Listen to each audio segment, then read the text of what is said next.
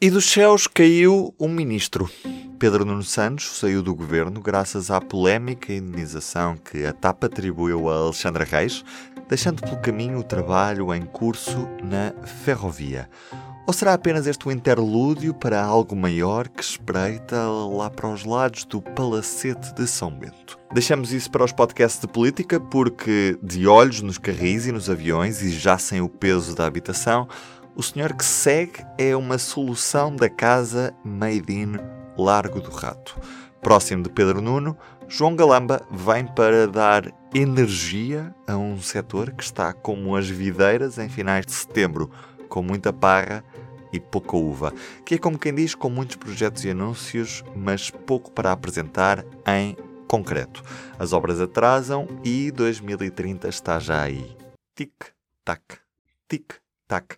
Está na hora de acalmar o setor que está preso às inúmeras greves que têm condicionado a confiança dos utilizadores, apiados às portas do Natal ou sem conseguir chegar ao emprego e mostrar trabalho, porque não podemos repetir a pergunta do último episódio. Afinal, quem manda é o Ministério das Infraestruturas ou é Infraestruturas de Portugal. IP, que ficou a ver por estes dias chover em Sozelas e está com dificuldade em recuperar um troço de linha que foi renovado já no âmbito do Ferrovia 2020 e que viu o balastro ir por monte abaixo. E sim, em Sozelas passa a principal linha do país. Estamos a falar da linha do Norte que tem por estes dias estado apenas em via única. Merece a pergunta: o que, afinal, falha? Estará na altura de pedir uns conselhos à Ucrânia? Para acompanhar Galamba, sobe a Secretário de Estado Frederico Francisco, uma nova estrela da ferrovia portuguesa. E não, não fomos nós que o dissemos. Temos aqui o Frederico Francisco, uma nova estrela da ferrovia portuguesa, a trabalhar connosco no governo. Conhecedor dos dossiers foi Frederico Francisco, a cabeça por detrás do Plano Ferroviário Nacional, que deverá ganhar força de lei ainda neste ano. Deixará Medina que João Galamba e Frederico Francisco façam um brilharete ou continuará a ferrovia a ser uma rubrica perdida no meio do orçamento de Estado, negociada como se de outra qualquer não prioridade se tratasse? Isto apesar dos discursos que juram a pé juntos o contrário. Neste Sobrecarris começamos por discutir os desafios que João Galamba e Frederico Francisco têm em mãos com o Carlos Cipriano e o Diogo Ferreira Nunes, que aqui estão como sempre. Viva camaradas! Olá, boa tarde! Olá! Este mês de janeiro começou de uma forma bastante agitada politicamente. Temos um ministro de saída, um de chegada, uh, o, o setor das infraestruturas está verdadeiramente ao rubro. E Diogo Ferreira Nunes, és tu que ficaste encarregue hoje de nos apresentar quem são João Galamba e Frederico Francisco, que ficam com a responsabilidade da pasta das infraestruturas uh, nos próximos anos em Portugal. Digamos que a estação Palácio de São Bento ficou bastante movimentada nos últimos dias, o corrupio de saídas, uma, um ministro, três secretários de Estado, tudo por causa de uma indenização de uma companhia aérea. E de repente temos um ministro que pode dar uns choques no setor e temos um secretário de Estado que veio dos céus, mas que está cada vez mais ligado à terra e aos carris. Vamos começar por João Galamba foi secretário de Estado da, da Energia, não é? Teve um papel muito importante, por exemplo, na questão da negociação do mecanismo ibérico para limitar os preços do, do gás natural que é, que é necessário, por exemplo, a produzir eletricidade, não é? Sobretudo para, para as indústrias. E, e é conhecido no setor como um executor, ou seja, é preciso fazer uma coisa, executa. E convenhamos que quando chegou a esse lugar, há quatro anos, também não percebia nada de energia, aprendeu e concretizou. Ora, a expectativa agora é que aconteça exatamente a mesma coisa. Porque, se bem estão recordados, quando Pedro Nuno Santos foi nomeado em fevereiro de 2019, há quase quatro anos para as infraestruturas, também não era nada conhecido pelo seu papel na área da ferrovia e nos outros meios de transporte e desenrascou-se. E desenrascou-se. Portanto, esperemos que João Galamba consiga não só conhecer, desenrascar-se, mas também executar. E uma das vantagens que João Galamba tem sobre outros putativos candidatos que foram apontados nos últimos dias é que não tem, como que dizer, os vícios da área dos transportes, ou seja, não está à partida condicionado por eh, correntes de opinião, mentalidades e afins, o que lhe pode dar alguma vantagem competitiva na hora de tomar decisões. Mas também eu posso estar a dizer isto e ser um pouco naif e acabar por ser eh, facilmente influenciável por essas correntes de opinião. Agora, depende de quem uh, João Galamba se vai rodear nas primeiras semanas enquanto estiver a conhecer a pasta.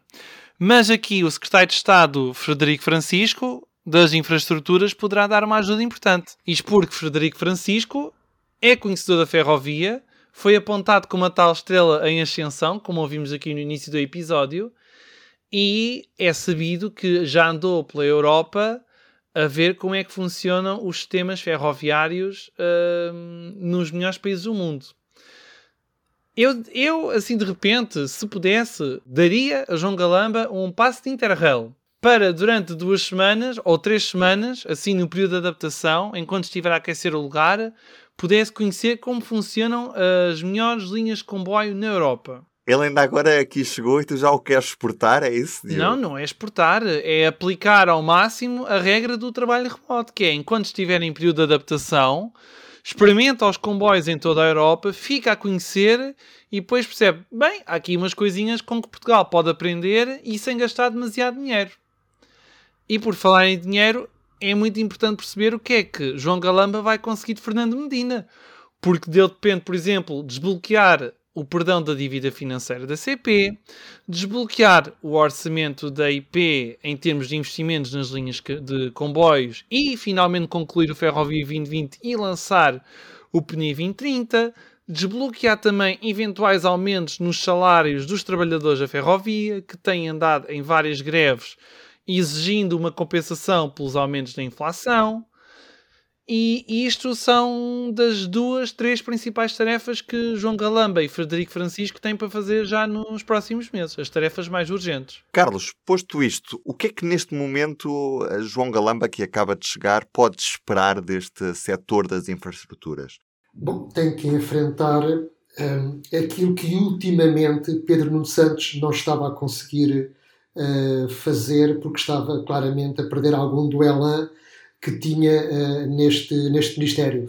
Não era o mesmo ministro que, quando entrou e que uh, pôs, por exemplo, a CP a funcionar, que tinha uh, projetos para alterar o modelo do setor, mexendo na IP, querendo construir uma grande CP, que pediu ao Comitê Económico Social um relatório onde se dizia claramente que a separação das infraestruturas e das operações nem sempre era uma boa solução, mas depois uh, perdeu um bocado de elan e neste momento estava uh, claramente enredado com a TAP, como é óbvio, com muito pouco tempo para a ferrovia, mas a CP neste momento já não é a mesma CP de há dois ou três anos atrás, está outra vez com muitos problemas e temos o gravíssimo problema também do Ferrovia 2020 e de uma IP que está com uma total perda de controle sobre esse programa de investimentos e que também está completamente em roda livre, como dissemos no último episódio, é praticamente um Estado dentro do Estado e, obviamente, parece que manda mais do que o próprio Ministério. Apesar de tudo, eh, eu penso que é uma pena que Pedro Nuno Santos tenha saído, porque foi claramente, desde o 25 de Abril, o melhor ministro para a ferrovia em Portugal. Não falo das obras públicas, nem do equipamento, nem das infraestruturas. Falo só no que diz respeito ao setor ferroviário, não tenho dúvidas que terá sido o melhor ministro para o setor. Mas aí também a bitola é um bocadinho baixa, não é? Não querendo ser maldoso, mas também a bitola não é propriamente a coisa mais alta que temos. Uh, podemos dizer que é o ministro mais ferroviário, sem dúvida, até pelo seu gosto por comboios. Mas digamos que as obras que fez foi melhor do que o resto, porque o resto não fez nada, praticamente. Por isso eu disse que foi o melhor que tivemos desde o 25 de Abril, acho eu. Em todo o caso, João Galamba, é, reparem, João, João Galamba é do mesmo círculo de Pedro Nuno Santos e, portanto, garante continuidade nas políticas que têm sido feitas, não é? E seguramente não vai entrar em ruptura com aquilo que era o caminho seguido por eh, Pedro Nuno Santos. É, é claro que pode querer dar um ar da sua graça e fazer alguma coisa própria da sua cabeça para, para marcar alguma diferença, mas eu penso que claramente não vai entrar em ruptura, sendo do mesmo círculo, vai dar continuidade ao que estava a ser feito. Uh, por muito que se esforce, eu penso que jamais João Galamba poderá demonstrar um entusiasmo tão genuíno pela ferrovia como o fez uh, Pedro Nuno Santos. Agora, o que eu acho que vai acontecer é que João Galamba, uh, lamento Diogo, ele não vai ter tempo para fazer o Interrail uh, na Europa para aprender alguma oh. coisa sobre ferrovia, porque ele vai ter que aterrar imediatamente no dossiê da TAP, vai ter muito que fazer com a TAP e o que vai acontecer, em minha opinião, será que vai passar a pasta da ferrovia claramente para Frederico Francisco, que pelo menos nos próximos tempos, será, na prática, o ministro da Ferrovia. É isso que eu penso que vai acontecer, porque Galamba tem muito com que se ocupar uh, com, com a TAP. Posto isto, quais são os grandes desafios para para, para este Ministério, para esta equipa agora? Bom, eh, já falámos, é o problema do Ferrovia 2020, que, como já falámos, está descontrolado, já ninguém tem dúvidas que não se vai conseguir acabar em 2023, há o risco notório de perca de, de fundos, e neste momento o Ferrovia 2020 já está a entrar pelo PNI 2030, porque já estamos em 2023, faltam sete anos para terminar o PNI 2030 e continuamos em torno do, do Ferrovia 2020, que já deveria ter terminado há três, há três anos, e não se está a ver arrancar os projetos do PNI 2030. E, portanto, espera para João Galamba espera estes dossiês complicados de pôr em movimento a alta velocidade, de continuar com o plano ferroviário nacional, não esquecer também uh, será que ele conseguirá alguma coisa no âmbito das relações internacionais eh, para eh, eh, retomar as ligações ferroviárias com Espanha. Enfim, não sabemos. Também tenho dúvidas que João Galamba venha a mexer no modelo da ferrovia, ou seja, se Pedro Nuno Santos, que era tão aguerrido e disse que ia mexer no modelo e depois acabou por recuar estrondosamente, eu acho que Galamba também não o irá fazer. E portanto, é, é isto uh, o que nós temos. Agora, eu acho que há aqui uma vantagem de Galamba de ser um homem que vem da energia. Uh, porque se ele uh, percebeu bem o setor da energia, nós temos aqui uma palavra fundamental que eu digo muitas vezes na ferrovia, que é a palavra rede. Quem perceber que a ferrovia, caminho de ferro, é sistémica e que funciona em rede, será seguramente um bom ministro para o setor. E se Galamba percebeu bem que na energia temos as redes de muita alta tensão, depois as redes de tensão, as linhas de média tensão e depois a baixa tensão, que é a capilaridade do sistema para fazer chegar energia às casas das pessoas e às empresas, percebendo este sistema, percebendo esta rede, se ele compreender que isto também se aplica à ferrovia, então será um bom princípio para ele ser um ministro bastante bom uh, nesta, nesta área. Enfim, como tu disseste, Diogo, e muito bem, tudo depende, obviamente, da sua relação com Medina, porque, na verdade, na verdade, quem manda vai ser o Ministro uh, das Finanças. Resta saber até quando é que ficará também Fernando Medina, mas isso lá está, deixamos para os outros podcasts. Outros podcasts de política, exatamente, Diogo. Mas pegando mesmo nessa questão orçamental, até que ponto é que, com um país a olhar muito mais para a TAP do que para os comboios, Frederico Francisco, que Carlos Cipriano já promoveu, Ministro da Ferrovia, que de certa forma, eh, fica com o caminho livre para poder uh, montar a sua estratégia e para poder desenvolver aquilo que também, de certa forma, se propôs a fazer no Plano Ferroviário Nacional, ou então se isto depois barra naquilo que é uma rubrica perdida lá no meio do Orçamento de Estado, que é o investimento no setor ferroviário e que neste momento, por muito que os discursos políticos mostrem que a ferrovia é uma verdadeira prioridade, é. a ferrovia não passa de uma pequena rubrica no meio de um Orçamento de Estado de, de gigantes.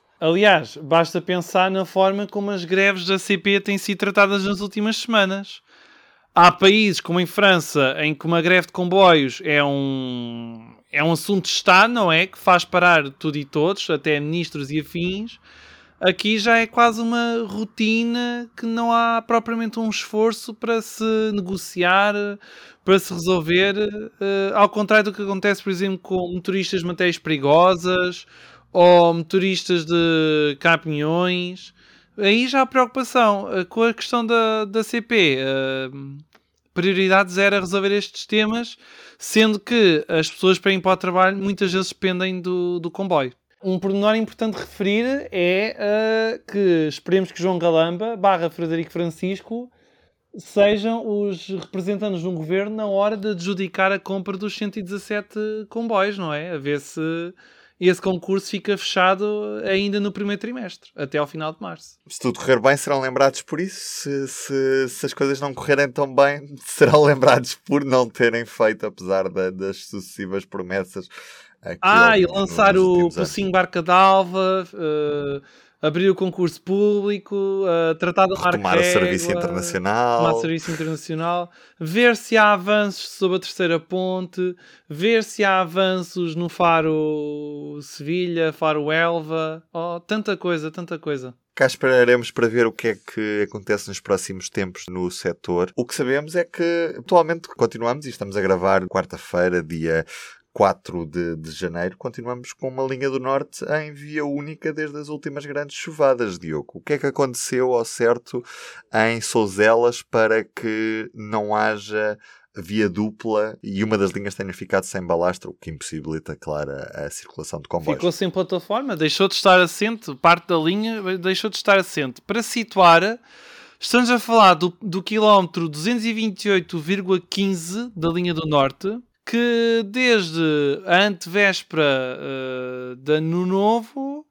não funciona, basicamente. A via descendente para Lisboa ficou inutilizada porque, devido às chuvadas, o terreno uh, abateu, não é? Parte do terreno abateu, metade da via ficou a descoberto, ficou sem balastro, sem estar assente e acontece que sem sustentação os comboios não podem passar, é preciso consolidar o local, pelo menos de forma provisória, mas eh, a situação está claramente comprometida, porque mesmo que se faça um arranjo na, nas próximas semanas, não vai ficar com as velocidades anteriores, sem dúvida, e é preciso esperar que pare de chover a sério, o que normalmente só acontece lá para março, abril. Deixa-me só interromper-te aqui, Diogo, só mesmo porque o Carlos tem mais memória do que nós. Isto era comum acontecer na rede ferroviária nacional, ou seja, é comum que demore 6, 7, 8 dias a recuperar uma, uma via que ficou fragilizada por causa das chuvas. Tudo depende da intensidade das chuvas, estas coisas às vezes acontecem.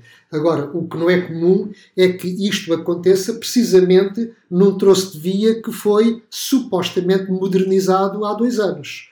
Porque o troço eh, onde isto aconteceu faz parte da secção uh, Alfarelos-Pampilhosa, que faz parte do Ferrovia 2020 e que, no âmbito desse programa de investimentos, sofreu uma suposta modernização, e eu, além do suposta, e continuando o pronagem, ponho ainda entre aspas, eh, há, há dois anos atrás, mas que não passou, afinal, de uma RIV, de uma renovação integral de via, ou seja, basicamente tivemos foi manutenção pesada.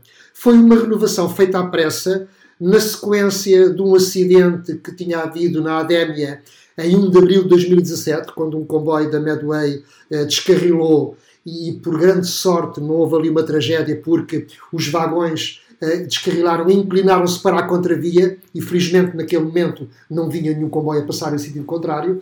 E então, uma vez que as causas desse acidente foram de facto atribuídas ao mau estado, à degradação da via, avançou-se rapidamente e um pouco à pressa para essa renovação. Apesar de a EIP, no Ferrovia 2020, dizer que isso é uh, modernização. Não, lamento, não é investimento, é uh, manutenção pesada. E, portanto, uh, o que não é normal, para responder à tua pergunta, é que, sendo um troço que acabou de ser renovado, como é que isto acontece? E a IP já tinha sido alertada para a situação, ou seja, muito antes de nascer a IP em 2015, já se falava numa variante, já se falava em fazer obras mais pesadas. A IP, inclusive, já estava com este, este troço sob vigilância e já, já se andava a pensar num projeto para resolver esta situação. Só que não há calendário deste projeto nos diretórios da rede deste ano e do próximo, pelo menos, e nem há sequer projeto. Portanto, uh, estava-se mesmo a ver que isto ia acontecer. Assim que houvesse uma chuvada mais intensa, como aconteceu dia 30, na noite de 30 de dezembro, e como agora é expectável devido às alterações climáticas, Quer dizer, o terreno abate porque ainda por cima está assente sobre um aterro e hum, causa este dano na linha do norte. E consequências é que isto tem? Viajar de comboio de Porto e Lisboa em menos de 3 horas fica completamente impossível. Porque já estamos com 2 horas e 58. Ora, Se só temos uma via em vez de duas, e se ainda por cima está com velocidade limitada, ora, está-se mesmo a ver que se o comboio vai andar mais devagar, é impossível recuperar tempo a meio da viagem, é certinho que o Porto de Lisboa vai demorar mais de 3 horas. E aí o comboio fica ainda menos competitivo em relação ao autocarro. Isto para acrescentar também que isto demonstra a extrema fragilidade, eh, portanto, a falta de robustez, de redundância da nossa rede ferroviária, porque naquele ponto, por acaso, ainda é possível eh, circular numa das vias. Mas se houvesse ali de facto uma interrupção total, uh, o, o, norte e o centro do país estavam Seriam completamente desligados. cortados porque neste momento não haveria nenhuma alternativa ferroviária. Porquê? Porque a linha da Beira Alta está uh, fechada para obras, não sabemos quando é que reabre, não é? Uh, e também já agora a própria linha Pampilhosa Cantanhete Figueira da Foz também foi encerrada. Eu não estou a defender que isso pudesse ser uma alternativa muito viável em termos de redundância, mas a verdade é que existia. E, portanto, não havendo essa linha e não tendo nós a ver alta a funcionar, neste momento, o metade do país, digamos, está pendente, em termos ferroviários, de duas barras de carril, que é uma das vias da linha do Norte, naquele ponto preciso. Porquê? Porque não há redundância. E uma das coisas que nós constatámos quando estivemos na Suíça foi de facto o grande investimento e a grande preocupação que os suíços têm com a redundância do sistema. Eles têm uma rede ferroviária muito robusta porque funcionam em rede e porque têm sempre alternativas. Nós não temos. E perante este incidente, estamos agora há uma série de dias só com uma das vias no principal eixo ferroviário do país, que é a coluna vertebral do sistema ferroviário português. E que ainda por cima já está muito congestionado, portanto imaginem agora com uma situação destas. Paramos só aqui por uns instantes, porque já depois da gravação deste episódio, a IP anunciou que a linha do Norte estará em via única na região de Sozelas durante pelo menos dois meses. Continuamos. E ainda neste episódio temos de falar daquilo que é a difícil comunicação da CP em vender aquilo que efetivamente tem. O Carlos Cipriano esteve nos últimos dias muito atento ao que se passa no site da CP e até à própria forma como a CP comunica a sua oferta aos uh, passageiros através do, do, seu site e não só através das estações e dos locais onde está presente. Carlos. Bom, a CP, eh, depois de, de ter saído do estado comatoso em que se encontrava há três anos atrás, com com um bom investimento na parte da engenharia, que permitiu recuperar uh, material circulante uh, e evitar o descalabro em que se encontrava com as supressões um, que havia na altura e, portanto, conseguiu sair desse, desse, dessa situação e regularizar um bocadinho a sua oferta, mas no que diz respeito à operação comercial e ao próprio ao próprio marketing e à forma de comunicar, a empresa continua uh, parada no tempo uh, e não se vê em grandes alterações. E por vezes até mesmo em questões de pormenor. Por exemplo, uh, no seu site, a empresa tem um link, tem, tem uma forma das pessoas poderem introduzir o nome das estações para, para as procurar, e a verdade é que faltam pelo menos 81 estações e apiadeiros que, onde a CP opera, dos seus comboios param, fazem serviço de passageiros, mas que a empresa, no seu site, ignora. Felizmente não ignora na parte em que se fazem as compras, ou seja, para comprar o bilhete aí estão as estações e apiadeiros todas. Mas na sua apresentação a empresa ignora 81 estações e apiadeiros. O mais grave é que ignora a totalidade das paragens na linha do Volga.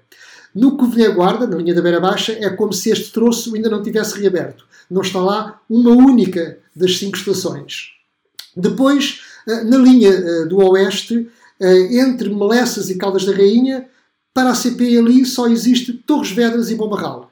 Estações como Malveira não existem, Óbitos também não existe. O que seria o desejo de algumas pessoas. O que seria o desejo de algumas Eventualmente, pessoas. Eventualmente, Diogo, não sejas má língua. Uh, mais grave ainda, a dado momento também não havia estações entre uh, Caldas da Rainha e, e Figueira da Foz, mas uh, depois de ter contactado a empresa, enviei alguns mails a fazer perguntas sobre esta situação, algumas foram corrigidas, mas não todas. No Algarve, por exemplo, em 30 estações que vão de Vila Real Santo António a Lagos, só metade é que estão presentes. Ora, o que é engraçado é que depois de várias semanas em que eu fiz perguntas sobre este assunto, a empresa admite que tem algumas falhas no seu site, diz que vai uh, alterar a sua página eletrónica, mas não houve ninguém naquela empresa, nem ao menos um estagiário a quem pudesse entregar esta tarefa de introduz aí o nome das estações, depois de terem sido alertados para este problema. Eu não digo que isto seja uma coisa muito importante, mas demonstra a pouca importância que a empresa dá a estes pormenores na comunicação com o público. E depois não é só isso, é também, por exemplo, na sinalética, na linha do Oeste, as UTDs uh, que circulam na linha do Oeste, como também fazem serviço no Douro e no Minho, durante vários anos faziam serviço no Oeste, mas a sinalética que estava indicada nas carruagens era a linha do Douro e a linha do Minho. Não Aliás, aparecia nada sobre a linha do Oeste. Nós chegámos a assistir a isso quando, pelo menos eu e tu, Carlos, quando fizemos a reportagem que saiu há coisa de um ano sobre as obras em, na, em, mal começadas na linha do Oeste. Viajámos numa das camelas, não é? Da série 592 e, e reparámos que realmente o, o, mapa de rede não, não batia certo. Não, claramente não. Isto para não falar quando davam na linha do Oeste as UDDs 450, em que traziam nessa altura a sinalética da linha do Algarve. Agora, para o Oeste, nada. Entretanto, a CPI sim foi tentar resolver o problema, criou uma sinalética, mas uh, uh, o resultado é uma confusão que uh, é, é, perfeitamente absurda. Uh, Ruben, talvez tenhas a possibilidade de, no, no, site do nosso podcast, pôr lá a imagem, porque uh, a empresa privilegiou a tipologia dos serviços em vez de pôr um mapazinho que explicasse às pessoas que a linha do Oeste em bifurcação de lares bifurca para Figueira da Foz e para Alfarelos, onde toca na linha do norte e vai para Coimbra. E o que aparece nessa sinalética é uma confusão que não há ninguém que consiga compreender aquilo. E já agora vocês recordam-se, quando estivemos na Suíça, que as carruagens dos comboios tinham até nas mesinhas à frente dos bancos, tinham lá o um mapa da rede porque isso é importante para as pessoas perceberem. Eh, eu, como já tenho uma certa idade, ainda sou do tempo em que os portugueses eram obrigados a estudar na escola primária as linhas de caminho de ferro. Felizmente isso deixou de existir, ok? Uh, não valia a pena apanhar reguadas por não saber uh, as, as, linhas. Mas a verdade é que nós hoje temos uma grande parte da população que não sabe onde é que passa o comboio. Há, há as pessoas que frequentam a linha do Norte, sim, o Algarve, sim, mas muita gente que não tem o hábito de andar de comboio não sabe onde é que passam as linhas. E, portanto, uh, ter a possibilidade de mostrar isto aos passageiros era importante e a CP perde essa oportunidade. Mas ainda no âmbito da comunicação e mostrando o quanto há de desinteresse, eu diria mesmo de, de inércia, de, de desleixo, de falta de brio na comunicação com os passageiros. Uh, nós assistimos uh, a que, por exemplo, os horários uh, da, da, linha do Oeste, neste caso em concreto, estejam colados nas janelas e nas portas das estações, colados com fita cola do lado de fora. E porquê? Bom, é tudo consequência do modelo que nós temos, porque os funcionários da CP não têm acesso ao interior das estações, uma vez que as estações são da IP, e portanto o que é que nós temos? Temos estações que estão fechadas, têm salas de espera que estão fechadas, as pessoas vão para as estações, ficam agora no inverno ao frio e à chuva à espera dos comboios, e a informação são umas folhazinhas pouco maiores que uma folha A4, coladas com fita cola nos vidros exteriores uh, das, das, portas das estações. Ora, isto é de um amadorismo inacreditável. E parece que ninguém olha para estes pormenores. Eu tenho saudades dos horários que havia antigamente e que são possíveis de visitar no museu, no entroncamento, aqueles placares grandes uh, que se liam bem, que se compreendiam, que, do que do que estas folhinhas que a CP cola uh, nos vídeos das estações. Quer dizer, isto não parece que é uma grande empresa pública, isto parece uma empresa de vão de escada. Oh, Carlos, mas felizmente temos um gestor de infraestruturas que está a fazer o teste uh, em curso mais longo do país, já há três anos, na Estação do Oriente que está a testar um painel de comunicação ao passageiro, uh, um painel em teste, é a informação que apresenta já há largos anos. Há dois anos. Um na ah, são dois um, painéis, exatamente, exatamente. Mas são painéis que estão em teste, portanto é o teste mais longo da ferrovia portuguesa. Portanto, quando for implementado, este sistema vai ser incrível. Até lá, os passageiros vão continuar a lidar com monitores apagados, uh, horários colados na, nas não paredes. Não qual é a ordem das carruagens. As máquinas de bilhetes que estão velhíssimas na, na rede suburbana de, de Lisboa. Ou as que não existem. Que muitas vezes estão avariadas ou quando não existem, não é? Bom, algumas agora terão ficado inundadas em Algés, suponho. uh, e... Um, por exemplo, ainda voltando ao site da CP, continua-se a não se compreender porque é que não é possível comprar bilhetes para o Celta, que neste momento é o, único comboio internacional, através do site da CP, que remete para o site da Renfe. Mais se nós quisermos viajar no Celta entre o Porto e Viana do Castelo, não podemos comprar o bilhete no site da CP. Porquê? Porque é que isso não se altera. E inclusive é impossível comprar bilhetes para serviços de longo curso e regional em máquinas automáticas, que seria uma grande vantagem,